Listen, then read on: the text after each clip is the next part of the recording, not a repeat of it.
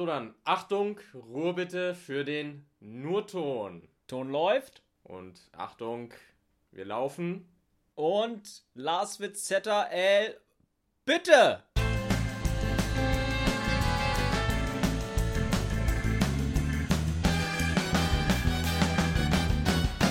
MacGuffin, der Filmpodcast. Träume nicht dein Leben, sondern verfilme deinen Traum. Alter, wie kreativ wir sind. Ja, voll, voll. Ich fand das auch sehr authentisch. Ja, das war so ein richtiger. Sven Unland, bitte. Als ich so rumgeschrien habe, dachte ich wirklich, jetzt muss ich mich umdrehen, da steht so ein Tonmensch. Ja, Lars, du bist ZL geworden. Was, was war denn da los? Wie, wie ist das denn gekommen? Ich bin ZL geworden und bin es jetzt auch wieder nicht. Es war ein kleines Experiment bei einem Abschlussfilm der Filmakademie Baden-Württemberg. Ein Debütfilm von einer jungen Regisseurin und von einem sehr, sehr coolen jungen Kameramann. Okay. Jetzt bin ich wieder Aber- Bassmanager. Aber da sage ich jetzt mal, sage ich jetzt mal ganz, äh, ganz plump, bist jetzt seit einem Jahr, vor einem Jahr hast du angefangen wieder als Setrunner zu arbeiten, ein bisschen mehr. Du hast dich ziemlich schnell hochgebumst. Na, gebumst nicht. Ich, ich würde tatsächlich sagen, gearbeitet, weil ich bin nicht so äh, der Typ, der sich einschleimt, sondern ich mache mein Ding. Da habe ich auch dann äh, einige negative Erfahrungen gemacht. Ich bin, ich bin halt offen und ehrlich.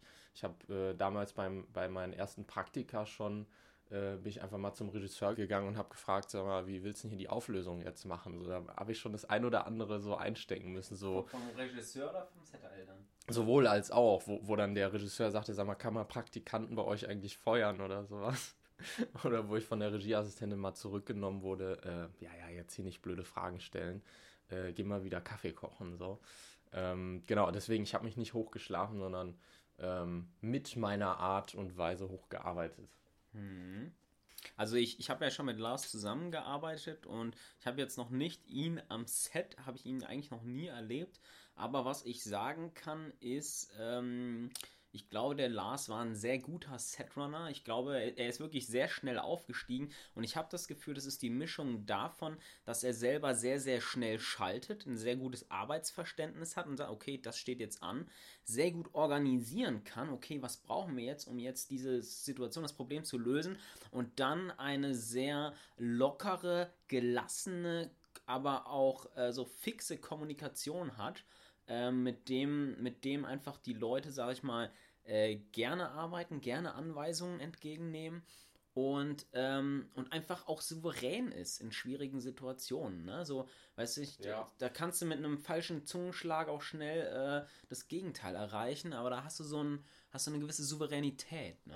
Also ich würde von mir behaupten auf jeden Fall, dass ich äh, in den brenzligsten und schwierigsten Situationen total ruhig bleiben kann und das finde ich sehr wichtig, vor allem für einen ZRL, weil wenn der nervös wird, dann äh, wird das Team nervös.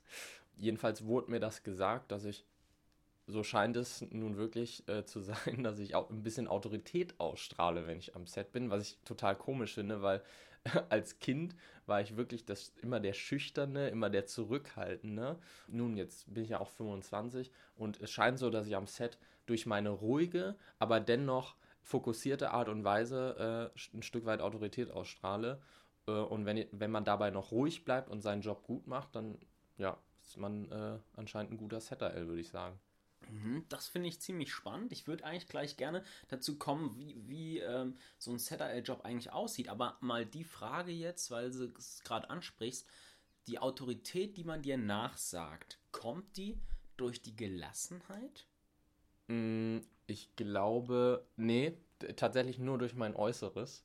Durch dein Äußeres? Du, durch mein Äußeres, ja, weil, also ich meine, ich bin ja groß Mhm. und wenn du dann, jemand, der noch nicht am Set war, kurz zur Erklärung, auch wenn man nicht im Zeitstress ist, ein Set ist immer ein Stück weit wuselig, aufgedreht, kurz vorm Take rennen noch 20 Menschen hin und her. Also es sind ziemlich viele Leute am Set, ähm, die da für, für diesen Take dann arbeiten und bis es dann zum Take kommt, ähm, muss es da einen geben, der den Überblick behält, der zwischen den Gewerken kommuniziert, auf Fragen sofort antworten kann, dann ist es vielleicht automatisch so, dass die Leute denken, hm, der ist. Äh, auf den möchte ich hören. Auf den möchte ich hören. Ne? Aber, aber Lars, das finde ich interessant, weil so wie du es jetzt beschrieben hast, gut, hast du eine natürliche Autorität durch deine Größe oder durch dein Aussehen. Ähm, aber wenn ich es richtig verstanden habe, dann ist es schon die Souveränität und Gelassenheit, die jetzt dazu führt, dass die Leute sagen, okay, ja, von ja. dem lasse ich mir sagen, was, was ich tun ja, ich muss. Glaub, ja. ja. ja, auf jeden Fall. Also es ist schon die Gelassenheit. Ne? Mhm, wenn du da in diesem äh, äh, wuseligen Konstrukt von Menschen mit irgendwie rumrennst von A nach B, Sachen von A nach B räumst oder aufgedrehter bist, dann wirst du auch nicht mehr äh, für so souverän wahrgenommen wahrscheinlich. Mhm. Gut, da kommen wir jetzt auch schon direkt ähm, dazu. Viele Leute, die jetzt äh, noch nicht bei einem großen Set waren, die, die, wissen gar nicht, was ein ZAL ist. Fangen wir mal an. Was ist denn jetzt ein ZAL? Was, was macht denn der eigentlich? Mhm. Das ist ziemlich witzig, weil es ist tatsächlich auch, oder zumindest in Deutschland so, dass es immer wieder diesen Streitpunkt gibt, was macht jetzt der Regieassistent oder die Regieassistentin und was macht der ZAL. Äh, zumindest muss es jemanden am Set geben, der ganz klare Ansagen macht. Weil, wie schon erwähnt, es sind je nach Film, bei dem Film, wo ich jetzt äh, dabei war, waren wir teilweise 30 Leute am Set, nur hinter der Kamera allein. Und wenn dann noch 40 Komparsen dazukommen, kann man sich vorstellen, was da los ist.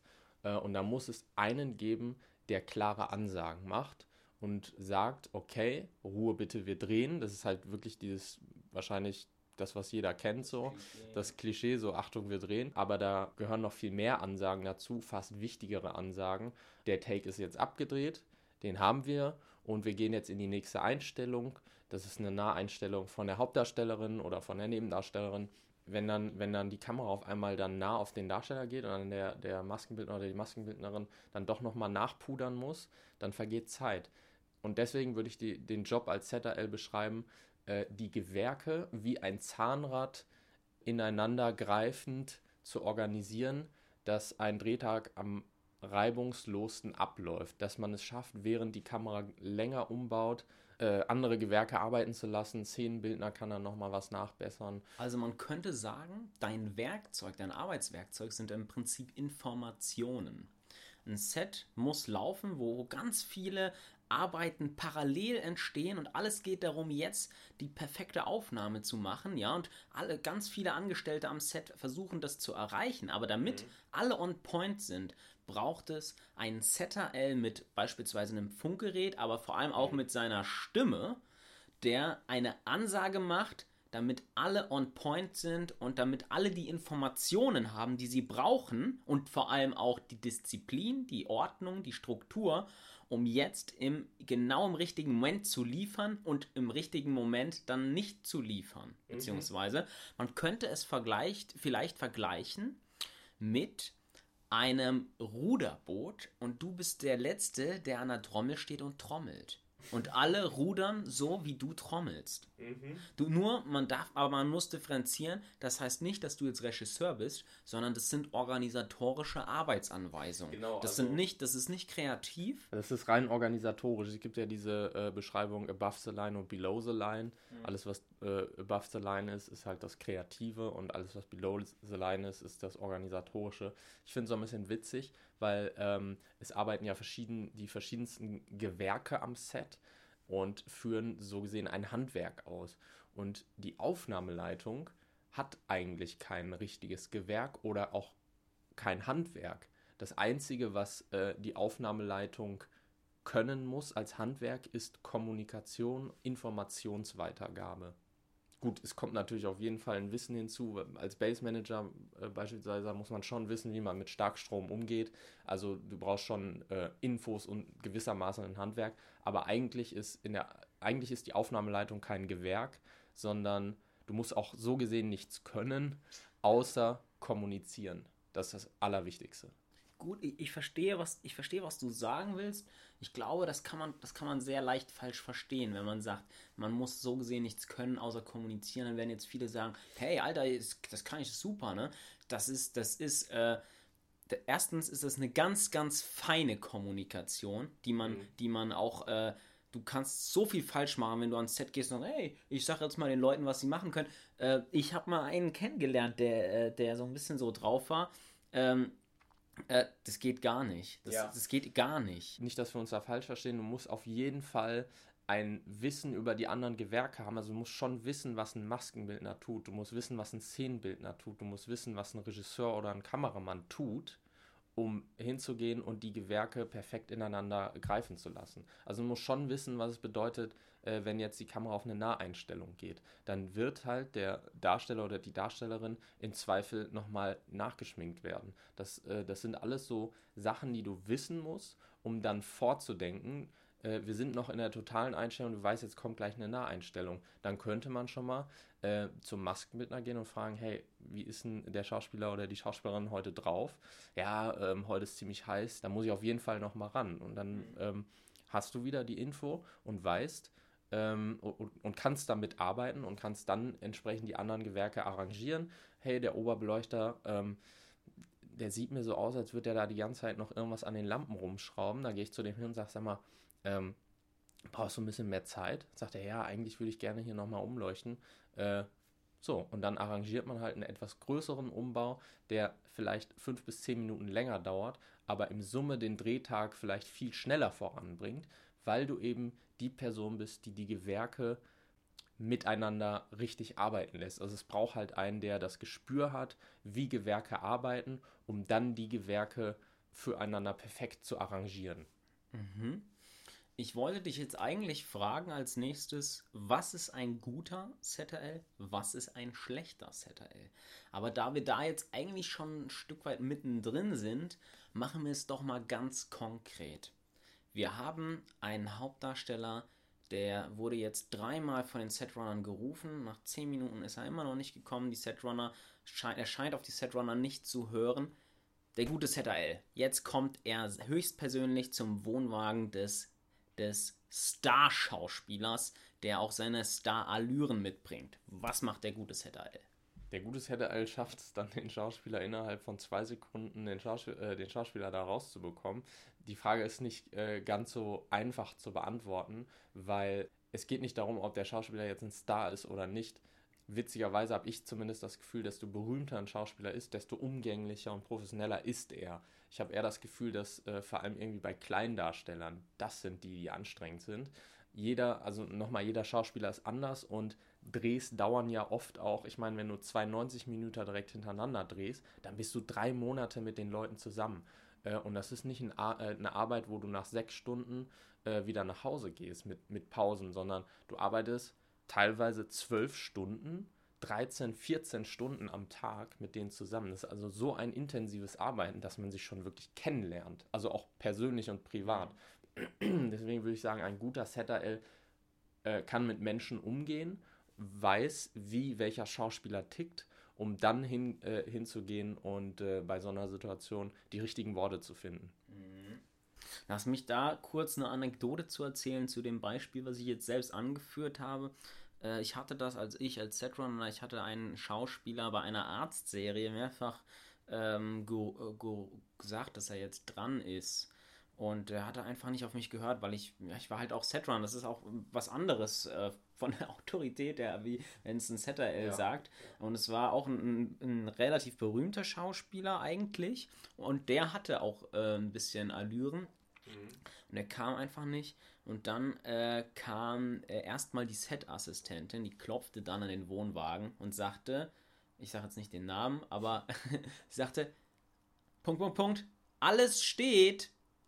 Und dann, äh, ja, ich komme. Und das war dann so die, äh, die Information, Alter, es wartet jetzt, das ganze Team wartet ja, jetzt ja. auf dich. Und das war dann schon der Moment, wo er dachte, okay, jetzt kommt gerade die Set-Assistentin, jetzt bewege ich mal meinen Arsch. Und ähm, aber das ist, das war auch eine ganz feine Kommunikation. Das hat sie mir auch äh, so erklärt. Das musste ganz vorsichtig sein. Und sie hat mir dann auch erklärt, Sven, und du musst ihm dann auch das Gefühl, du musst ihm schon permanent äh, hin äh, drauf aufpassen, dass er, dass er kommt, an der Leine halten, mhm. aber ihm immer das Gefühl geben, dass er alles von selbst kann. Ja, voll, voll, das, ist, das ist recht witzig. Also ich meine, äh, da bin ich auch schon in tausend Fettnäpfchen getreten da haben sich äh, schon Darsteller gefühlt, so irgendwie, die, die mir dann gesagt haben, sag mal, äh, kannst du erstmal aufhören, wie so eine Ente hinter mir herzulaufen oder sowas. Ja. Äh, und witzigerweise bei meinem letzten Dreh, das war dann schon mit der Darstellerin, also wir haben super miteinander funktioniert, wir haben uns echt auch lieb gewonnen. Und ähm, das war dann irgendwie so, wir standen beieinander und, und sie hat sich umgedreht, um irgendwas zu holen. Ich habe mich reflexartig auch umgedreht, um, um, um, zu gucken, wo sie hinläuft. Und irgendwann hat sie mir dann gesagt, Lars, wenn ich aufs Klo gehe, wenn ich weggehe, wenn ich mal kurz meine, meine fünf Minuten alleine brauche, ich sag dir Bescheid. So, das war dann auch wieder cool, weil sie ein Stück weit Verständnis für meinen Job hatte. Drehtage kosten je nach Produktion, sagen wir jetzt mal eine Summe 50.000 Euro. Wenn der Drehtag durch Fehl Organisation eine Stunde länger dauert oder zwei Stunden länger und es gibt solche Tage, dann ist das bares Geld für die Produktion. Man kann sich das zusammenrechnen. Es gibt Oberbeleuchter, die verdienen 400 Euro am Tag. Wenn dann äh, der Drehtag eine Stunde länger dauert ähm, und die Beleuchter irgendwie danach doch noch eine Stunde abbauen müssen. Also äh, eine Stunde drehen ist, ist bares Geld und deswegen muss es einfach einen geben, der möglichst ähm, souverän äh, diesen Tag über die Bühne bringt, weil auch nochmal äh, von der anderen Seite her genährt, Druck machen kannst du auch nicht, weil es ist letztendlich ein kreatives Arbeiten am Set. Wenn du da nur rumschreist und sagst, Leute, kommt voran, dann wird der Film auch nichts. Hm. Und jetzt, jetzt sag mir doch mal, was ist denn jetzt so ein bisschen das Negativbeispiel für einen ZRL? Sag mir mal, was kann ein schlechter Setter alles für Eigenschaften mitbringen, mhm. weshalb es nicht läuft? Auf jeden Fall ein äh, schlechter Setter ist ein Setter der sich nicht in andere Gewerke hineinversetzen kann. Ich will ein Beispiel nennen, ähm, aber auch keinen Namen nennen. Ähm, da gab es äh, da, da, war ich noch Runner und das, das fand ich sehr interessant, weil ich dann mit dem ZL danach geredet habe. Äh, die Regieassistentin hat dann ständig äh, ähm, ja, mehr oder weniger Druck gemacht, hat dann äh, einfach mal rumgeschrien und Achtung, wir drehen, obwohl noch gar keine Optik an der Kamera war. So, äh, da verliert man eher Autorität. Da, da verliert ne? man Autorität, genau. Also es gibt Momente, äh, da muss dann ein ZL, auch wenn mega Zeitdruck da ist, einfach mal sich zurücknehmen und mal nichts sagen und die Gewerke machen lassen, damit auch wieder ein bisschen Ruhe und Konzentration reinkommt. Mhm. Ähm, dann, das ist auch äh, inflationär, dieses Achtung, Ruhe, bitte, wir drehen. Mhm. Bei 30 Leuten am Set, wenn du das äh, in, einer, in einer Stunde drei, vier Mal sagst, obwohl wir gar nicht drehen, dann wird es inflationär. Und ähm, ein schlechter ZRL kann sich nicht oder wenn du dich als ZRL nicht in Situationen und Gewerke hineinversetzen kannst und einfach nur dein, deine Liste abarbeitest, okay, Licht ist Set, diesen Set und Achtung, wir drehen und dann halt ähm, übersiehst, dass der Schauspieler doch nochmal mit dem Regisseur sprechen muss, ähm, dann dauert ein Drehtag im Zweifel länger und das Team wird äh, auch nicht gut auf dich zu sprechen sein. Mhm. Ähm, aber da kann man jetzt so ein bisschen herausarbeiten. Als Set Aufnahmeleiter hast du deine Drehorganisation. Da gibt es einen Ablauf. Bist, Im Idealfall bist du gut vorbereitet, weißt immer, was wann zu tun ist, leitest das richtig ein. Und äh, der schlechte Setter L ähm, ist vielleicht unvorbereitet, hat nicht so einen genauen Zeitplan, ist vielleicht nicht so schnell vom Kopf. Und dann ist es die feine Kommunikation, die davon entscheidet, ob etwas flüssig läuft mhm. oder etwas äh, langsam sperrig äh, zu, zugeht. Ne? Und Empathie, hast du jetzt gesagt, äh, so das Stichwort genannt, ist ein wichtiges Mittel, damit etwas, äh, damit etwas auch flüssig läuft, mhm. dass du checkst, du, nee, ich brauche dem jetzt nicht zum dritten Mal auf die Eier gehen. Die Maskenbildnerin hat mir gesagt, du, ich bin, ich, ich bin fertig, wenn ich fertig bin. Wenn du mich jetzt nochmal unter Druck setzt, dann, dann äh, dauert es länger. Ich mhm. brauche dir jetzt kein, kein, kein viertes Mal äh, an, den, an den Wohnwagen klopfen. Äh, weißt du, da, da brauchst du dann die Empathie. Und dann ist es aber wirklich darauf, das hast du so ausgedrückt, es ist die feine Kommunikation, die entscheidet zwischen gutem ZL und schlechtem ZL. Mhm. Ich finde, es ist dann auch äh, irgendwann ein richtiger Win, wenn so, ähm, wie schon gesagt, da äh, man lernt sich irgendwann richtig kennen und kann auch mal nach Drehschluss irgendwie privat mit den Leuten reden. Da nenne ich jetzt mal ein Beispiel äh, von, von dem Dreh, wo ich ZRL war. Wir hatten also der Drehplan war wirklich tough. Mit anderen Worten, jeder Tag war wirklich äh, auf die Stunde genau, äh, mussten wir Drehschluss haben, weil wir sonst überzogen hätten.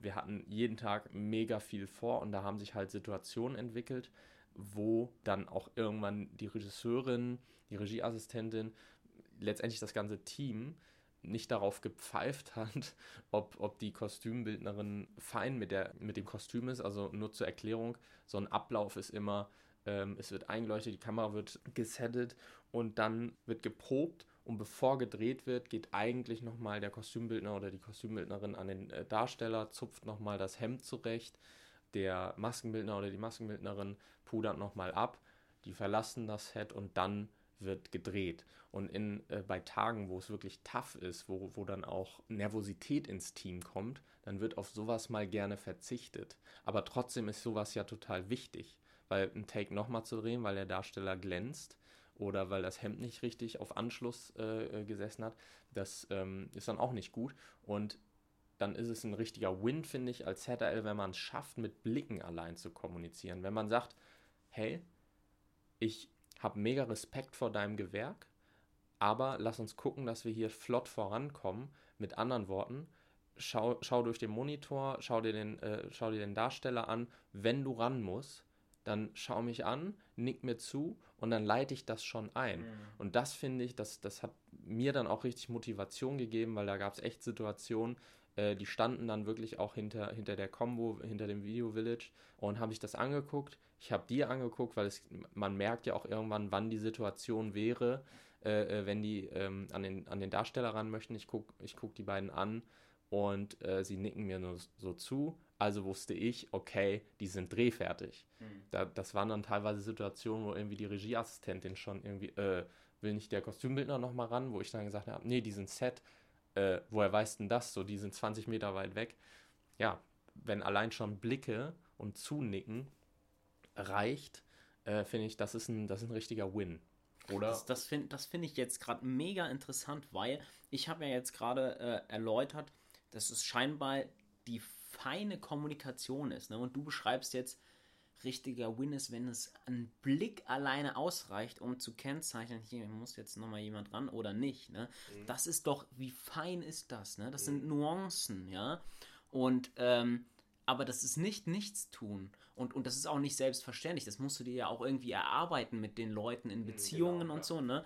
Aber das finde ich, das ist halt, das ist halt wirklich die Königsklasse, sag ich mal, als ZHL, wenn du auf, auf solchen Ebenen ähm, mit dem dich verständigen kannst, ja. Mhm. Das, ähm, das ist schon, äh, sag ich mal, sehr beeindruckend. Und äh, sag mal, Lars, das ist jetzt auch eine Frage, die mich jetzt mal so interessiert. So, an einem 40, 40-köpfigen Ruderteam am Ende der Trommler zu sein und alle machen, was du trommelst, ist doch auch bestimmt geil fürs Ego, oder? Ich meine, das Beispiel ist schon gut, aber man trommelt ja nicht wie blöd auf einer Trommel Nein, rum, sondern es ist natürlich. Meine, du, bist, du, bist, der Chef am Set, könnte man sagen. Ne? Witzigerweise ist man überhaupt nicht der Chef am Set. So, weil du, du hast ja nichts mit dem Film an sich zu tun eigentlich. Ob, ob du jetzt ZRL gemacht hast oder nicht, das sieht man dem Film nicht an. Ähm, aber du bist da schon mit dafür verantwortlich, ob das Team eine gute Laune hat, finde ich. Ja, ich, aber, aber, Moment, du sagst jetzt, man ist, man ist nicht Chef am Set. Natürlich, man macht nicht den, den Film, man ist nicht Regisseur, kreativ, trägt man jetzt nichts bei, sag ich mal, mhm. aber, ähm, aber du bist der, der Chef, du bist der, der Chef von jedem Gewerk dort. Mhm. Die müssen auf dich hören, du machst die Ansagen. Mhm. Was bist du, wenn nicht Chef? Also, ich würde es nochmal ein bisschen anders beschreiben. Letztendlich hole ich mir ja auch nur die Informationen rein und klar sage ich, nee, Leute, wir müssen doch noch mal jetzt länger umleuchten. Aber das mache ich nur, weil mir der Oberbeleuchter gesagt hat, hier muss ich noch mal was korrigieren. Da würde ich ja nicht von alleine drauf kommen. Deswegen bin ich, ich hole nur die Informationen rein von den Gewerken und wege ab, was am wichtigsten ist. Dauert der, ja gut, wenn der Umbau jetzt 20 Minuten dauert, aber wenn dann, ich meine, man merkt es ja auch, ob die Darsteller ähm, richtig im Take sind, ob der Regisseur zufrieden ist, dann frage ich einfach mal, die Regieassistenz, hey, wie wär's denn mal, der Oberbeleuchter muss nochmal umleuchten, mach doch nochmal eine Leseprobe, geht doch nochmal in Ruhe durch. So, dann freut sich auch irgendwie der Kameramann, weil er doch nochmal eine andere Optik ausprobieren wollte. Das sind ja nicht Sachen, die, die mir einfallen, sondern die ich abwäge und dann initiiere, einleite. Ähm, also du, du fühlst dich weniger als ein Chef, der sagt, hm, ich möchte das jetzt so machen, deswegen macht ihr das jetzt so, sondern du fühlst dich mehr wie ein Moderator, wie ein der Moderator, austauscht. Ja. okay, da haben wir die, den Faktor, da haben wir den Faktor, okay, pass auf, ihr müsst euch daran, daran richten. Mhm. Ne, das heißt, du fühlst dich mehr wie ein Moderator, aber jetzt trotzdem mal. Das ist doch geil fürs Ego, oder nicht? Geil fürs Ego ist, wenn die Leute zufrieden sind, wenn richtig gute Stimmung am Set ist und ähm, wenn das Drehen dann auch dahingehend irgendwie Spaß macht, wenn man Witze machen kann, wenn es wirklich so geil läuft, dass man noch, noch während einer äh, Szene, wo man eigentlich konzentriert arbeiten muss, äh, eigentlich äh, einfach Spaß hat. Mhm. Und das, das ist dann cool fürs Ego, wenn, wenn so ein Drehtag in Time erfolgreich ähm, über die Bühne gegangen sind und die Gewerke zufrieden sind. Mhm. Wenn gelacht wurde, mhm. wenn, wenn gutes Bild entstanden ist, wenn alle zufrieden sind. Mhm. Gut, da müssen wir gleich auch noch mal ähm, die ähm, näher drauf eingehen. Ich würde aber trotzdem noch mal äh, darauf zurückkommen, äh, um den Job noch besser zu verstehen, fächere mal die Ordnung an einem Filmset auf. Das heißt, dort gibt es ganz, ganz viele Departments. Was für Departments gibt es? Ähm, wie, wie ist die, die Hierarchie? Wie ist das aufgebaut? Äh, das gibt einen Kasten, Lars, ähm, von dir. Spaß. Ich habe äh, einen Windows-Laptop. okay, es, äh, erzähl, erzähl, doch mal was über die Ordnung an einem Set. Also, der Regisseur also letztendlich, leider ist es so, ich nenne es auch das Krebsgeschwür der, der Filmbranche, weil es ist einfach so, dass bei einem Filmset streng hierarchisch äh, äh gearbeitet wird. Es ist wirklich wie eine Pyramide. Auf der einen Seite ist es irgendwie scheiße, so im 21. Jahrhundert. Äh, auf der anderen Seite geht es leider nicht anders. Also ganz oben ist der Regisseur. Dann würde ich sagen, kommt der Kameramann und Oberbeleuchter, dann die Regieassistenz, weil letztendlich, wenn der Oberbeleuchter eine halbe Stunde umleuchten will, dann kann auch die Regieassistentin dazu nichts sagen. Dann, dann würde ich sagen Set-AL, dann kommen Departments, die ähm, ja, mit dem Bild und dem Ton direkt zu tun haben. Genau, also Tonmeister würde ich auf jeden Fall, da muss ich mich auch korrigieren, Tonmeister auf dieselbe Ebene wie äh, Kameramann und Oberbeleuchter setzen, weil äh, sonst kriegst du noch mal Ärger. Sonst kriege ich einige, sonst kriege ich einige WhatsApps, die, die ganz böse sind. Nein, weil ich habe gerade bei meinem letzten Film gemerkt, wie wichtig ein, einfach der, der Ton ist. Da ist der Tonmeister einfach mal auf mich zugekommen und, und, und, gesagt, Lars, let's talk. Also da muss ich auch sagen, habe ich, hab ich dahingehend dazugelernt, in den Ton auf die gleiche Schiene wie Kamera und, und Licht zu setzen. Da, ne? da, dazu ganz kurz, ne, für die Leute, die den Gag jetzt nicht so verstehen, ähm, das ist das täglich Brot eines Tonmeisters, sich äh, zu streiten mit äh, Regie, äh, ZRL, Produktion, mhm. dass der Ton dieselbe Beachtung bekommt mhm. wie die Kamera, weil er wird immer vernachlässigt. Ob es um, um, um, Equipment geht, was anders einkalkuliert wird, immer, es wird, der Ton wird immer runter priorisiert. Ähm, das ist äh, das die Leiden eines jeden Tonmeisters. Ja. Und, und ich weiß nicht, wenn, wenn man da als ZRL den Ton unterstützen kann und äh, da irgendwie dann auch ein Lächeln zurückbekommt, finde ich es auch gut. Also Ton, Licht, Kamera auf jeden Fall auf einer Ebene äh, mittlerweile. Äh, dann kommen Gewerke und da will ich jetzt, äh, also klar muss ich jetzt eine Reihenfolge aufzählen, aber die sind so mehr oder weniger auf einer Stufe. Die kreativen Gewerke, die halt dann mit dem Bild zu tun haben. Maske, Kostüm am Schauspieler, Set-Requisite, Außenrequisite und äh, Szenenbild, also die Personen, die das, äh, den Raum, das Set einrichten, die Bühne, äh, auf der gespielt wird. Und äh, jetzt muss ich kurz, kurz überlegen. Hinter den ganzen Departments hängt ja auch ein ganzes Team dran. Also mit dem Oberbeleuchter, der hat dann irgendwie noch fünf Beleuchter und Beleuchterinnen dabei. Ja, dann kommen natürlich auch äh, Setrunner noch. Letztendlich braucht es Leute, die einen Kaffee kochen. Mein Gott, habe ich jemanden vergessen? Ohne Runner funktioniert es nicht, ne? Das war gar nicht. Stimmt, da, da wollen wir gleich nochmal ähm, auf jeden Fall drüber sprechen. Aber äh, das war es eigentlich schon. Aber da kommen, oder? erzähl, ich, mir, erzähl mir, mal, ähm, was ist die Base und was ist das Set? Was ist der Unterschied? Die Base ist letztendlich, also mittlerweile ist auch jeder Fernsehfilm so groß, dass er einen Maskenwagen braucht, Kostümwagen, äh, Aufenthalt für Schauspieler. Irgendwo muss das Catering stehen und kochen. Es wird ja immer frisch gekocht äh, an Sets. Äh, letztendlich kommen da Wagen zusammen, die letztendlich eine, irgendwann eine Größe erreichen, dass es auch da jemanden braucht, der da äh, organisiert das Sagen hat, also äh, oder der Ansprechpartner ist. Also da stehen dann teilweise ist da ein halber Parkplatz abgestellt wo dann äh, die ganzen Wagen stehen, alle miteinander verkabelt, so abgesperrt, dass dann halt auch da nur das, das Team drauf kann. Und dann muss es letztendlich, weil es eine, eine gewisse Größe dann auch irgendwann erreicht, einen geben, der da das Sagen hat. Also die Base ist quasi da, wo das Catering steht, wo gefrühstückt wird, Mittag gegessen wird, wo der Maskenwagen steht, wo also die Darsteller in, äh, geschminkt werden, maskiert werden, sich umziehen. Da haben die Darsteller ihren Aufenthalt, meist äh, so einen eigenen Wagen halt, wo sie sich zurückziehen können, nochmal den Text durchgehen können und so weiter. Okay, das heißt, man kann sagen, ähm, es gibt das Set, dort wird gefilmt, dort wird gespielt, dort wird eingerichtet, dort wird inszeniert. Mhm. Du bist dort und äh, äh, moderierst das Ganze, machst die Ansagen, mhm. sagst, was zu tun ist, timest alles.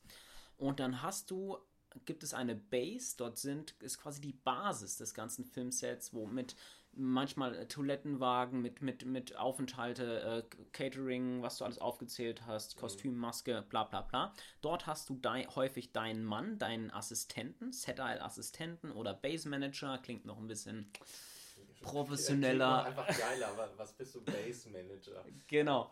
Äh, und, und da hast du deinen Mann und der, mit dem bist du über Funk verbunden, dort kommunizierst du mit dem, was der tun soll. Bring mir jetzt die Schauspieler, bring mir jetzt den Kaffee, bring mir jetzt was weiß ich. Ähm, äh, und nicht, dass es blöd klingt, ne? Äh, Kaffee bringen, ans Set bringen, das kommt immer häufiger mal vor. Also es gibt schon immer wieder mal so. Und dafür, dass dann aber auch der Kaffee vom von der Base zum Set kommt, hast du dann im Idealfall die Runner, die im Prinzip nichts anderes machen, als ähm, äh, äh, wo eine Hand gebraucht wird, äh, zu unterstützen. Genau. Aber sie sind vor allem der Aufnahmeleitung untergeben. Das heißt, ähm, sie, sie, sie machen jetzt nicht für, für jedes Gewerk äh, alles, sondern sie sondern vor allem für die Aufnahmeleitung. Hat auch viel mit Set-Tisch zu tun, mit, mit äh, Catering verstärken und Catering ans, ans Set bringen, sage ich mhm. mal. Aber dann auch so Sachen wie, aber im Endeffekt ist der Setrunner auch ein weiterer Assistent vom Set AL und gibt auch die Ansagen, die du machst, auch weiter. Ne? Mhm. Ein guter Setrunner, ich habe es ja auch lange gemacht, ne? der ist ein weiteres Sprachrohr vom ZRL.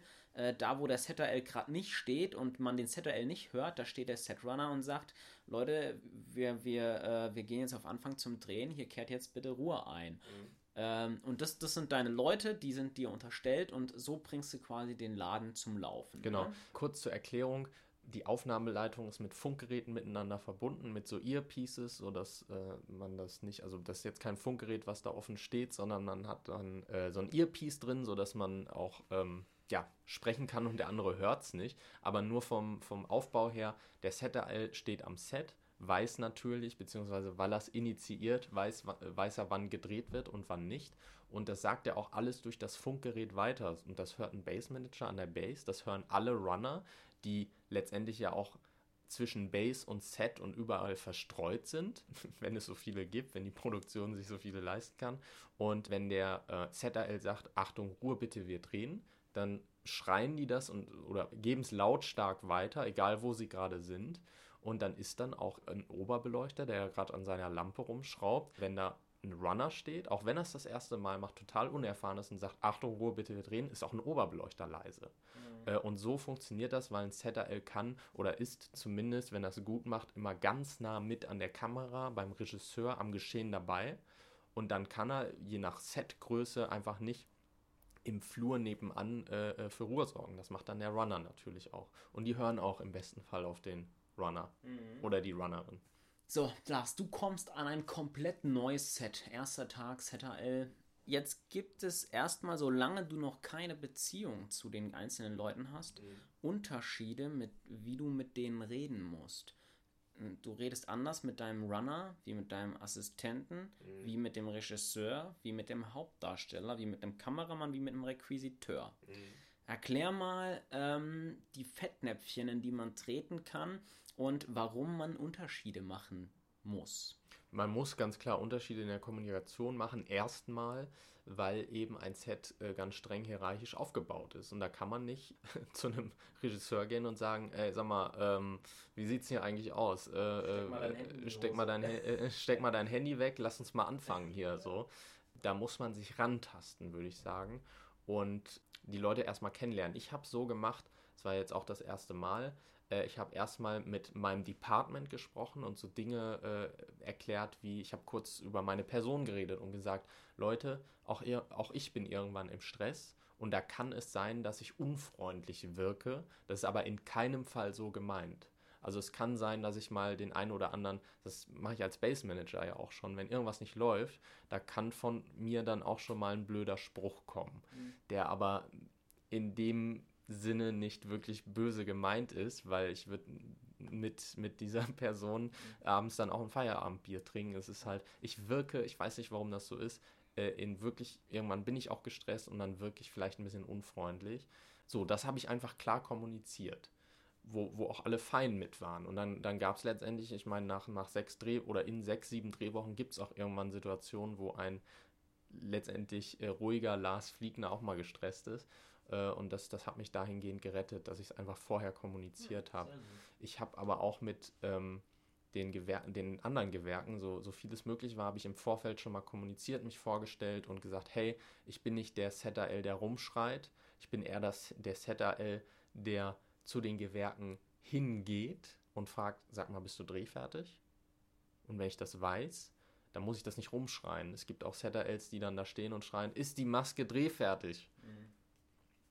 Da bin ich nicht so ein Typ für. Ich bin nicht der Setter-L, der rumschreit. Das habe ich im Vorfeld kommuniziert. Und ähm, letztendlich muss ich dann aber in, den erst, in der ersten Drehwoche muss ich das dann entwickeln. Lass mich kurz, lass mich kurz ein Feldnäpfchen erzählen, wo ich als Setrunner getreten bin erster Tag bei der besagten Arztserie. Ähm, Hauptdarsteller relativ äh, bekannt. Ich bekomme per Funk durchgesagt, Sven, schick mal den Punkt, Punkt, Punkt in die Maske. Gut, schicke ich den jetzt mal in die Maske, ne? Ganz äh, äh, selbstbewusst gehe ich auf ihn zu. Er sitzt dann noch gerade am Mittagstisch und da hält sich. Ich strecke meine Hand aus, sag: Hi, ich bin Sven.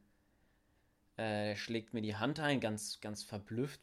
Wieso, wer ist denn das eigentlich, dass er mir, jetzt, dass er jetzt so, mich so anspricht, hi, ich bin Sven. Naja, hi, ich bin Punkt, Punkt, Punkt. Und dann sagt, du musst jetzt in die Maske. und dann sagt er, ich muss also in die Maske.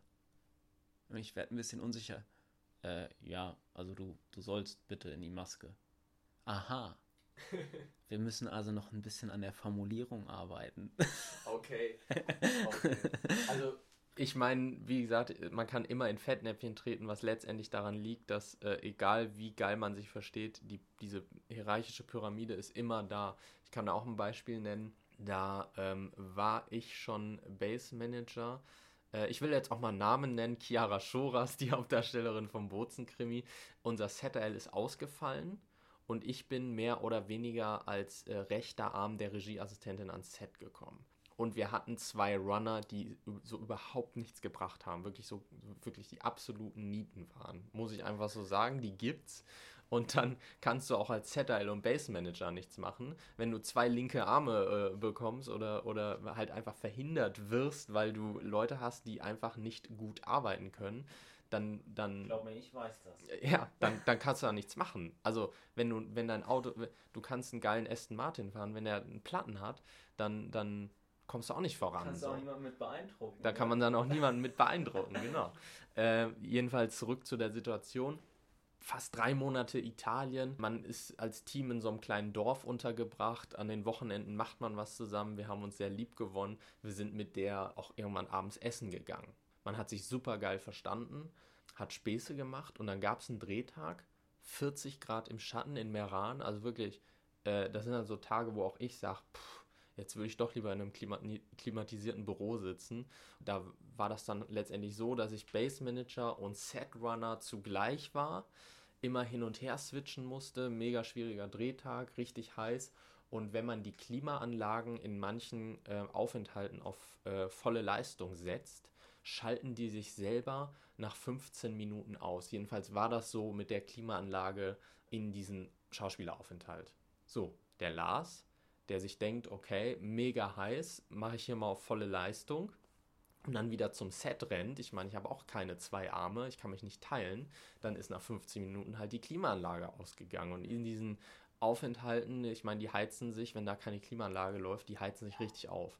So, Und dann habe ich auch, mehr, also nicht einen Anschiss, aber vielleicht war sie auch gestresst, aber sie hat halt wirklich, nicht, auch nicht unter der Gürtellinie, aber sie hat schon recht unfair, ist sie mit mir umgegangen und hat mir gesagt, dass doch bei so heißen Tagen die Klimaanlage bitte laufen soll, wo ich mir denke, ja, das weiß ich auch. also du kannst, weil es eben hierarchisch aufgebaut ist, äh, immer in Fettnäpfchen treten. Wie, wie steckst du sowas weg, wenn du so einen Anschiss vom Hauptdarstellerin bekommst? Äh, das, muss in, das muss hier reingehen und da rausgehen. Also da, da, da muss man sich klar sein, auch äh, an jeden Setrunner, der anfangen äh, möchte, jeder Praktikant, der anfangen möchte und in Fettnäpfchen tritt, da muss man drüber stehen. Da, da, ich habe mir schon immer als Praktikant gedacht, ja, ja, äh, und in 20 Jahren bin ich hier der Produzent. und dann schmeiße ich dich erstmal raus. Ey. So. Ja, aber okay, das, das, das finde ich nämlich sehr interessant, mhm. weil das muss man auch können. Ne? Das muss man können. Da muss man sich darauf vorbereiten, irgendwie mental mhm. und, äh, und das vielleicht auch ein Stück weit lernen. Mhm. Ähm, das, also das ist wirklich, ich, ich meine, ganz viele Leute rauchen in der Filmbranche oder speziell am Set, weil da herrscht wirklich nicht nur beim Set-AL oder Set-Assistenten, ähm, in, in fast jedem Gewerk, es herrscht richtig viel Druck. Weil, wie schon erwähnt, ein Drehtag kostet Summe X und wenn er eine Stunde länger geht, kann dem Produzenten 10.000, 20.000 Euro flöten gehen. Also es herrscht eine Menge Druck, einen Drehtag pünktlich und auch gut über die Bühne zu bringen. Und da fallen halt auch manchmal dann, weil man so eng ähm, zusammenarbeitet, irgendwann auch mal die ein oder anderen ähm, dummen Kommentare. Und wenn der über dir einen Fehler macht, lässt es äh, an dem Gewerk unter sich raus. So. Mhm. Das passiert. Und das muss man können. Das ist auch bei mir äh, oft so, dass ich meine, es gab bei dem Film auch Situationen, da muss ich kurz rausgehen, kurz Luft schnappen, einen Kaffee trinken, bin wieder reingegangen. Das muss man auch ganz klar mal sagen. Also es mhm. ist, ist, nicht für jedermann so ein Job. Lars, wir haben jetzt ziemlich viel äh, darüber gesprochen. Erzähl mir doch jetzt mal ein paar Dinge, was ist bei dir gut gelaufen, was ist bei dir schlecht gelaufen? Also ich, ich habe die ganze Zeit so das Gefühl, wenn ich mit dir rede, also erstens, du kennst den Job richtig gut und das mhm. ist auch richtig gut gelungen, dein erster Job als ZRL. Gib mir doch mal ein paar Kirschen zu essen. was, war, was war cool? Ich stehe oft schon mitten im Raum, mitten im Geschehen und beobachte. Einfach, um immer auf dem neuesten Stand zu sein. Ich beobachte die Gewerke, wie sie, wie sie arbeiten. Und da habe ich mitbekommen, wie ein witzigerweise Kleindarsteller, der einer Kostümbildnerin gesagt hat, hättest du ein Pflaster für mich? Weil dieser Kleindarsteller hat in der Aufnahme Gitarre gespielt und er hat sich wohl dann, äh, ist da was aufgescheuert. Und das habe ich nur mit, ich meine, ich war 20 Meter weit weg und habe das nur mitbekommen ähm, auf einem Ohr. Und das war eine Situation, das Team war kurz davor zu drehen. Und da ist so ein Pflaster auch, auch hier, das muss man abwägen. Ne? Will man das, dieses Geschehen kurz unterbrechen, will man die Leute, die kurz vorm Dreh sind, kurz anhalten wegen einem Pflaster für einen Kleindarsteller, habe ich gesagt, nein, ich leite jetzt den Dreh ein, habe aber parallel dem Setrunner, der neben mir stand, gesagt, hol mal zwei Pflaster. Es wurde gedreht, der Take war zu Ende und das Pflaster war da. Dann kam die Kostümbildnerin auf mich zu und hat gefragt, äh, sag mal, Lars, hast du, ich habe sie sofort unterbrochen und gesagt, ja, hier sind die Pflaster. Das war, dann so, hä, woher wusstest du das? Also ich habe... Und dann sagst du, weil ich Lars Intu ja, Intuition. Baby. Nein. Die Kostümbildnerin, die. Ja. ähm, ja äh, es war letztendlich, also ich habe immer irgendwie meine Augen und Ohren überall, Moment, um, um möglichst vorbereitet zu sein, beziehungsweise möglichst schnell äh, reagieren zu können. Das war wirklich eine Kirsche, ja. Gut, Lars. Also, ich würde jetzt langsam, wir sind schon ein bisschen am Quatschen, ich würde jetzt langsam wieder ähm, überleiten in unseren Schlusspart. Mhm. Willst du noch irgendwas loswerden? Nochmal, was ist Aufnahmeleitung? Für jeden, den es interessiert, der in diese Richtung gehen möchte. Denn es gibt die drei heiligen Säulen der Aufnahmeleitung denn es kommen viele Setrunner an Set und wissen nicht, was sie zu tun haben, beziehungsweise wie der, wie der Job in der Aufnahmeleitung aussieht und wundern sich, dass sie auf einmal irgendeine Drecksarbeit machen müssen. Also, die drei heiligen Säulen der Aufnahmeleitung. Erste Säule, Drecksarbeit. Man kommt morgens zum Set und die Aufnahmeleitung ist äh, das Department, was die Bierbänke aufsteht, die, äh, aufstellt. Die Aufnahmeleitung ist das Department, was die ganzen Wegen verkabelt und dann auch die Kabelbrücken legen muss. Das hört sich jetzt äh, irgendwie. Strom ne- für die ganzen Strom- Darstellermobils. Genau, für genau. alles, ne? Das hört sich jetzt unspektakulär an, aber wenn es morgens um 6 regnet bei 10 Grad, ist das einfach eine Drecksarbeit. Und die Kabel sind auch nicht gerade sauber, ne? Da brauchst du Handschuhe im Idealfall. Genau, und wir sprechen auch über Starkstromkabel, die auch schnell mal irgendwie 15 Kilo wiegen, das Stück. Hütchen aufstellen, also Set sichern. Und das sind, das sind alles so viele kleine Aufgaben, die morgens gemacht werden müssen.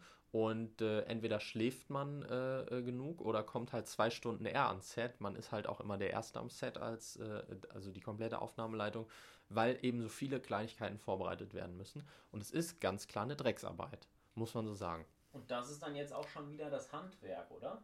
Also was man jetzt bräuchte. Also ich weiß nicht, ob es ein Handwerk ist, äh, Bierbänke aufzustellen. Ich glaube nämlich eher nicht. Ich würde und deswegen bezeichne ich, äh, ich das als Drecksarbeit. Also Ja, okay. ne, da, das Ja, ist gut. kein Handwerk, Ja. Bierbänke aufzustellen, aber jemand muss es machen. Und es gibt Situationen, da muss auch mal ein Setrunner oder nur ein Base Manager 20 Bierbänke aufstellen Mhm. und sie aber auch abends wieder abbauen. So, das geht in die Knie, das geht in die Arme. Es ist eine Drecksarbeit. Nächste Säule ist das Vordenken Schrägstrich Organisation. Das heißt, man muss sich in die Gewerke, wie schon gesagt, hineinversetzen und wissen, was als nächstes ansteht. Mhm. Man muss wissen, wie Darsteller und Regisseure drauf sind, um gegebenenfalls die Pause etwas zu verschieben, nach hinten zu verschieben, also die Mittagspause, damit die Einstellung noch im Kasten ist, weil man nach dem Mittag oft wieder braucht, um in, die, äh, in diese Konzentration, in die Szenerie reinzukommen. Das muss man wissen, was man da am, am Tag für ein Pensum vor sich hat, um dann vordenkend zu arbeiten, um dann äh, Sachen vorzubereiten, um den Catering zu sagen, hey, wir kommen eine Stunde später zum Mittag. Also da muss man immer am Ball bleiben und vor allem vordenken. Während die Totale gedreht wird, muss man wissen, dass als nächstes eine Naheinstellung kommt oder auch nur eine Einstellung auf die Hand, wo man sagen kann, hey, jetzt gleich nach der Totalen kann der Nebendarsteller schon mal äh, vom Set und sich entspannen, weil wir machen nur noch eine, eine Einstellung auf, auf die Hand vom Hauptdarsteller so. Mhm. Und das, kann, das, das geht nur, wenn du vordenkst. Mhm. Kannst du Sachen vorbereiten.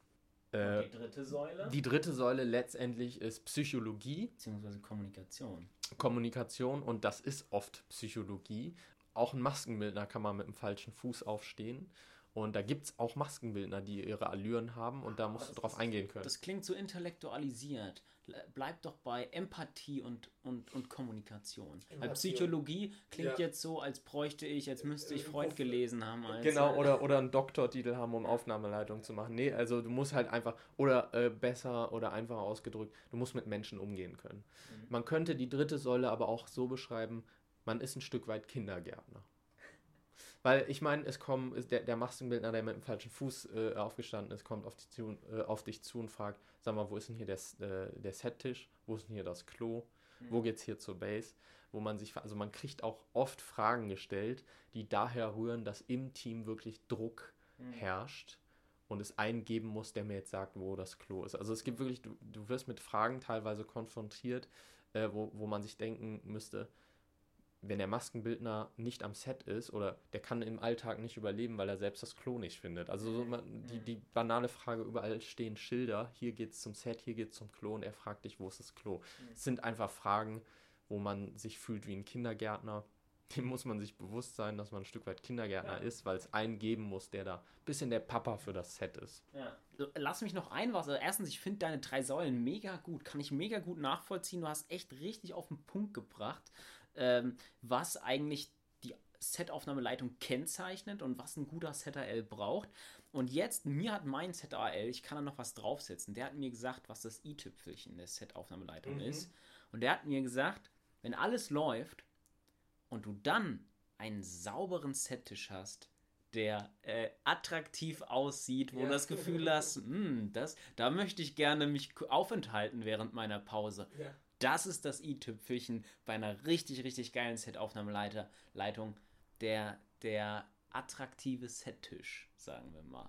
Sehr, sehr wichtig, sehr wichtig. Ich bin ja selbst einer, ich bestehe fast aus Kaffee und, und da freut man sich dann selber, wenn es einen Settisch gibt, wo man sich den Kaffee holen kann und alles sauber ist. Wow, okay, cool. Dann würde ich, dann würde ich jetzt mal so sagen, danke, die Aufnahme haben wir. Oder sag du das besser nochmal. Ja, Äh, danke aus. Eine Kleinigkeit zum Abschluss möchte ich noch sagen. Die Welt braucht Setrunner. hm, vielleicht schneiden wir das auch raus.